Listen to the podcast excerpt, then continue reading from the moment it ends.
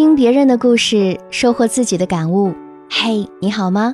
这里是我知你心，我是小资，就是那个读懂你的人。很多时候，有些姑娘明明自己很优秀了，但就是忍不住要向别人证明自己，或者只有得到别人的认可，才会觉得自己是优秀的。我有一个学员杨洋就是这样的，从她的相貌和履历来看，都是典型的优质女青年。但一涉及到恋爱，却总是无疾而终。我们先来听听他的故事。我今年三十二岁，重点大学毕业，在一家珠宝公司担任设计总监。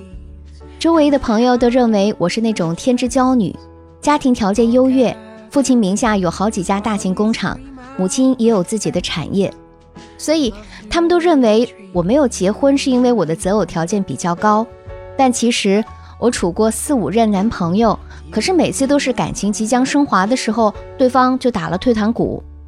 虽然都是和平分手，但这多少对我还是有些打击的。我自认为自己不是难相处的人，对待感情也很认真。可他们提分手的时候，几乎都是说，可能我们的性格不是很合适。从小父母对我的要求就很高，他们一直给我灌输的是一定要有竞争意识。你不努力，别人就会超过你。这个社会很残酷，等等。我从小到大得到的奖状和奖杯数都数不过来，也习惯了在这种环境中通过种种竞赛来证明自己是优秀的。恋爱时也不自觉地想要证明自己，一旦对方和自己的意见不同，我就会想要去找到最终的答案来证明自己是正确的，或者我说的没错。前一任男朋友在分手时跟我说。你其实已经足够优秀了，没有必要再时刻去证明自己，这样不累吗？可是不去证明自己，我心里又很不舒服，究竟该怎么办？一段关系中，如果其中一方总是想要证明自己，那么另一方就会感觉到压力，甚至会认为这样的长期关系是不健康的，那么他自然就会心生退意。那那些总想证明自己的人。究竟是怎样的呢？首先，你总想证明自己，说明你内心是虚的。心理学家阿德勒说过这样的话：自卑感和追求优越感是人生同一个基本事实的两面，二者不可分割。那些一直拼命想证明自己的人，内心深处往往是存在一定的自卑感的。那些一直习惯用外在的获得来证明自己优秀的人，会不自觉把所有的事情都当成获得肯定的途径。这时候，如果出现了不同的声音，他们首先会怀疑自己，进而会更加努力的去证明。但这样长期下去，势必会越来越急躁，离自己真正想要的东西越来越远。其次，越想证明自己，越用力过度。人生中。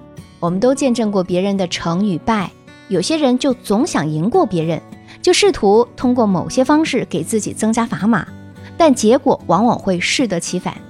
有时候你越想证明自己，就越证明不了自己。那些内心极度渴望成功的人，由于用力过度，往往会输得很难看。反倒是那些自然而然地接受得与失的人，在不紧不慢中表现出了惊人的实力，最终赢得了耀眼的成就。第三，亲密关系中害怕失去，才会急着想要证明。亲密关系中最好的相处莫过于舒服，你总是急于去证明自己，会显得对方无力，或者让对方觉得你对这段关系没有信心。这就像我们做菜的时候。盐是不可或缺的，如果放少了，菜会平淡无味；但是放多了，又会难以下咽。所以适时适度才是最好的。双方都保留一定的空间，给对方适度的爱和关心，不需要过多的证明，才能使得关系正常发展。我曾经看过这样一段话：人生就是这样，当你渴望向别人证明自己的时候，你出发的目的就走偏了。而当你放下所有的压力，努力提升自己时，一切的付出才真正有了价值。那我们该怎么做才能拥有良好的亲密关系呢？给大家几点建议：第一，接受别人和自己不一样，不要轻易去评判。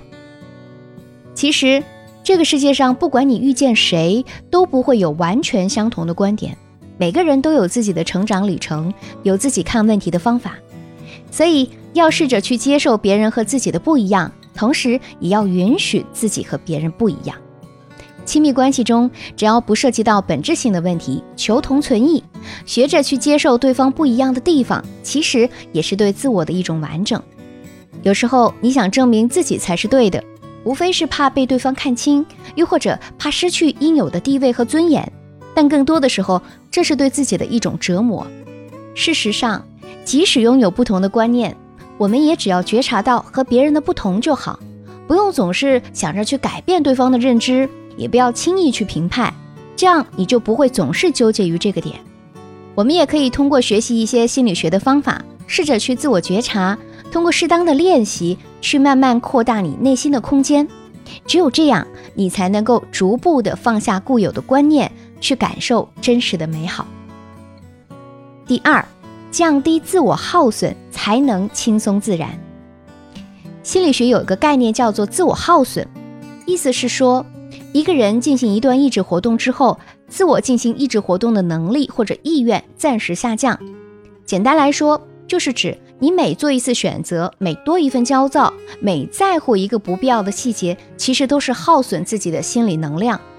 而我们每个人的心理能量其实都是有限的。倘若你长期的自我耗损，就会感觉到心好累哦，对其他的事情就提不起兴趣了。而那些总想通过某件事情或者一些认证来证明自己的人，就是一种典型的自我耗损。就像故事中的杨洋，他从小就是靠着各种成就来证明自己是优秀的，也习惯了在这种氛围中得到别人的认可。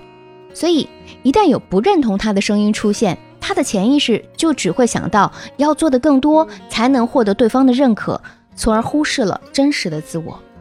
但是在亲密关系中，无法被看到真实自我的人，其实是压抑的、疲惫的，而且也会让人感受到窒息，所以也就得不到真正的快乐。任何时候，我们内心的富足才是真正的丰盈。而只有停止不断的向外求，丢掉原有的思维方式，去发现真实的自己，才有可能获得轻松和自在。第三，提升自我价值感，才能拥抱自己。自我价值其实包含了社会价值、个人魅力、情商和智慧，而自我价值感，简单来说，就是你对自己价值高低的评价。通常，自我价值感高的人会表现得更加自信、自尊和自强，而那些自我价值感低的人更容易进行自我怀疑，还会特别在意外界的评价和看法。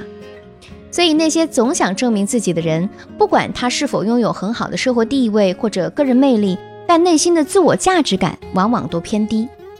想要提升自我价值感，除了要弄清楚这种问题的根源，还要明白哪些事情是你真正想要的。哪些是为了证明自己，内观才能更好的找到解决的办法。我们也可以查阅相关的资料，和有同样问题的人进行探讨，一起寻找更好的释放途径。在亲密关系中，我们可以试着把自己的苦恼告诉你爱的那个人，建立起平等和谐的关系，用爱去挖掘与生俱来的潜力，活出自信、包容、豁达的人生。如果你实在找不到更合适的解决办法，也不知道该向谁诉说，我建议你可以向信得过的专业心理咨询师求教，通过合理的疗愈，拥抱更好的自己。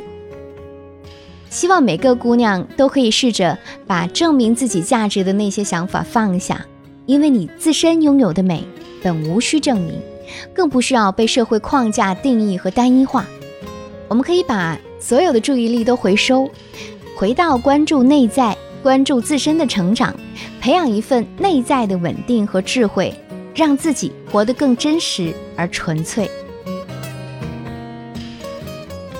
那如果你也正在经历着这样或那样的情感困惑，苦于无处诉说，无人能懂，欢迎添加我小助理的微信“恋爱成长全拼小写加零零八”，我来做你的倾听者，你的情感指路人。也要告诉大家一个好消息，现在除了喜马拉雅的音频节目，小资的抖音号、视频号已经同步开播了。在视频号里，我会给你带来更多、更精彩、更有用的情感知识，也欢迎和期待大家多多去关注、点赞、评论哦。微信视频号、抖音号直接搜索“小资我知你心”，是姿态万千的“资”，我在这里等你。